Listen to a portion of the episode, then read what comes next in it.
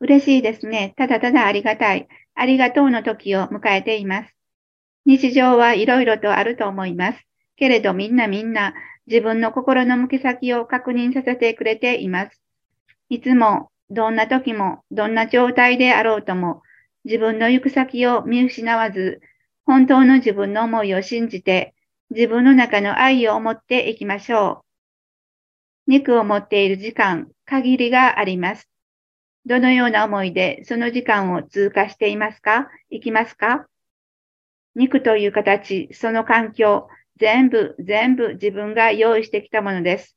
愛である自分に目覚めるために、全部自分で計画してきたことを心で分かって、その自分の思いに沿った生き方を今世こそ始めていきましょう。肉まみれの人生とは決別して、自分復活の道へ一歩踏み出していこう。